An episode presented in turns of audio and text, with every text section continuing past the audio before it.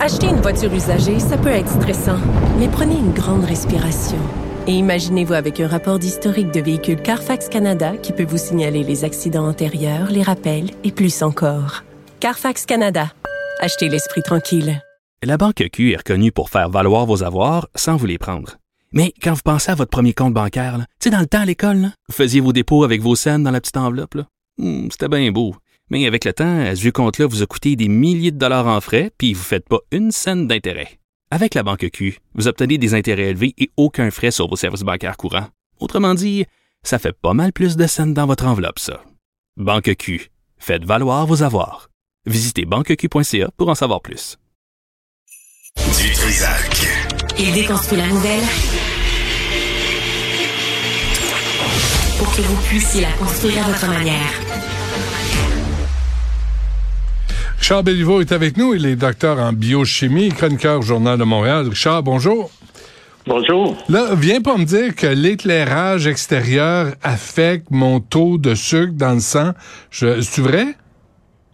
Oui, c'est vrai. C'est pas moi qui le dis. C'est, c'est des, des dizaines d'études qui ont, qui ont montré ça. En fait, on, nous, on, on pense toujours aux plantes lorsqu'on parle des cycles jour et nuit, mais en fait, les, les animaux sont aussi sensibles à l'alternance de la lumière causée par l'apparition la, puis la disparition du soleil. On a dans le cerveau euh, une structure qui s'appelle le noyau suprachiasmatique et la glande pinéale.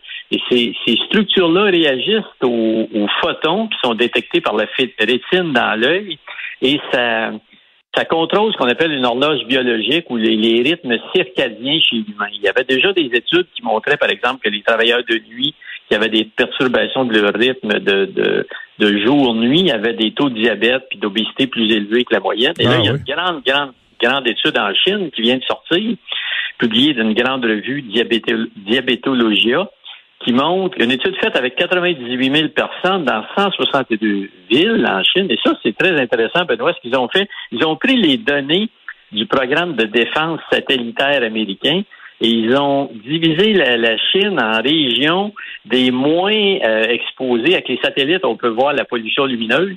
Et ils ont pris, ils ont fait cinq catégories de la, des moins lumineuses aux plus lumineuses. Et quand on fait ça, puis qu'on applique des facteurs de compensation pour la population et tout, on trouve une augmentation de 28% euh, de diabète dans les, la, les régions où il y a plus de lumière comparativement aux régions où il y a moins de lumière. Euh, une augmentation de la résistance à l'insuline, une augmentation du diabète de type 2, et ça, ça vient confirmer d'autres études moins sophistiquées qui avaient été faites où on, trouvait des augmentations, même avec l'embonpoint du risque de diabète associé simplement à l'exposition à l'éclairage artificiel. On parle beaucoup de pollution ces temps-ci, mais on oublie que la pollution lumineuse, c'est une pollution aussi.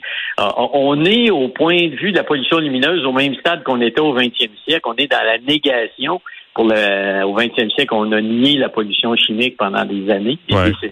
Et, avec la pollution lumineuse, la pollution sonore, on est au même stade aujourd'hui.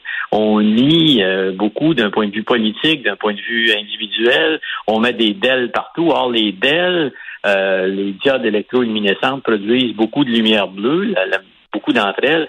Et ça, ça joue sur votre physiologie, sur votre métabolisme, ça perturbe euh, les rythmes euh, qui sont hérités de centaines de millions d'années d'évolution chez les animaux. C'est pas normal d'avoir de la lumière de la nuit, à part quand il y a une pleine lune. Les nuits sont noires dans la nature et, biologiquement, on n'est hmm. pas, on a de la difficulté à gérer euh, ces perturbations-là que nous causons par notre, notre mode de vie Mais, tel que nous l'avons présentement. Richard, comment ça, comment ça fonctionne dans notre corps face à la lumière? Qu'est-ce qui réagit? Oui, en fait, votre, votre œil, la rétine de votre œil détecte les, les photons, les, les, particules de lumière, et ça communique directement avec des structures du cerveau, et ces structures-là, l'épiphyse ou la glande pinéale, c'est son autre nom, produit une molécule qui s'appelle la mélatonine. Et la mélatonine, c'est une, euh, neurohormone, si on peut dire. C'est relargué dans le sang et ça joue sur les taux euh, de production d'insuline, ça joue sur la glycémie directement. Il y a des des études qui ont montré, des études antérieures qui ont montré que quand le récepteur de mélatonine est, muté chez certaines personnes, c'est jusqu'à sept fois plus de risque de diabète chez ces personnes-là. Ah, Donc le lien, le lien entre la mélatonine, les risques circadiens et euh, le, diabète et la, rupture du contrôle de la glycémie puis de, de, de l'insulinémie est établi biochimiquement. Ce que cette étude-là vient de montrer, elle vient de montrer qu'à grande échelle, au niveau populationnel, on voit, et je vous rappelle, euh, Benoît, que le diabète de type 2, ça va être une catastrophe. On, on vient de vivre la COVID, là, mais l'épidémie de diabète de type 2, parce que le, gros du diabète de type 2, c'est causé par le surpoids corporel.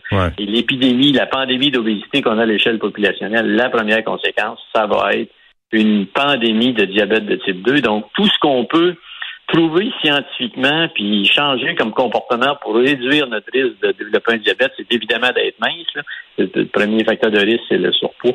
Mais tout ce qu'on peut noter de ce type-là, ben c'est, je pense que c'est important parce que c'est pas une petite maladie, c'est une maladie importante. Il faut arrêter. un impact financier sur nos sociétés épouvantables faut arrêter avec les, les accusations de grossophobie, Richard. Là, là, on parle, on parle de la santé des gens, puis effectivement, ah, ben le, surpoids. Moi, je savais faire un bilan de santé. On m'a dit une autre, on m'a dit la même affaire. Là, tu es sur la ligne. Là, faut que tu prennes soin de toi parce que tu vas, tu peux, tu peux devenir diabétique. sais. Puis là, il y a une ah, résistance à l'insuline. C'est réel. Là, c'est une préoccupation ah, réelle.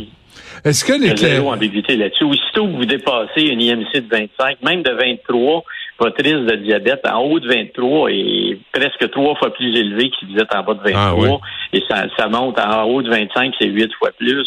Ça monte de façon ça monte de façon exponentielle. C'est de toutes les maladies chroniques, le diabète de type 2, c'est la maladie qui est le plus directement relié au surpoids et euh, on, banalise le diabète de type 2 comme si c'était quelque chose euh, euh, d'anodin, c'est une maladie qui a des conséquences euh, cliniques très importantes et qui se gère très mal en clinique. Ça demande beaucoup de soins, beaucoup de traitements, beaucoup d'attention, beaucoup de suivi. Et c'est une des raisons pour lesquelles on a euh, une coagulation de notre système de santé. C'est en bonne partie à cause de, ces maladies chroniques-là qui, qui pourraient être prévenues en bonne partie. Donc, ce qu'on peut faire pour réduire ça, je pense que comme individu, on, devrait, on devrait hmm. se, prendre en main. On, comme je l'ai dit, on, doit avoir par rapport à la pollution lumineuse puis par rapport au, surpoids la même attitude proactive qu'on a par rapport à la protection de l'environnement, à la déforestation, parce que dont on parle depuis euh, depuis quelques semaines. Je pense qu'on devrait avoir la, même la même sensibilité puis la même acuité d'intervention, ce qu'on n'a pas présentement. Ce qu'on dit, euh, comme on dit en anglais, un reality check, hein? On est dû, collectivement. Oui. Bon, parfait. Richard Béliveau, merci. C'est à lire dans le Journal Montréal aujourd'hui, cette étude chinoise sur l'exposition à l'éclairage artificiel de nuit. Merci, Richard. À la semaine prochaine. Merci. Bonne journée. Bye.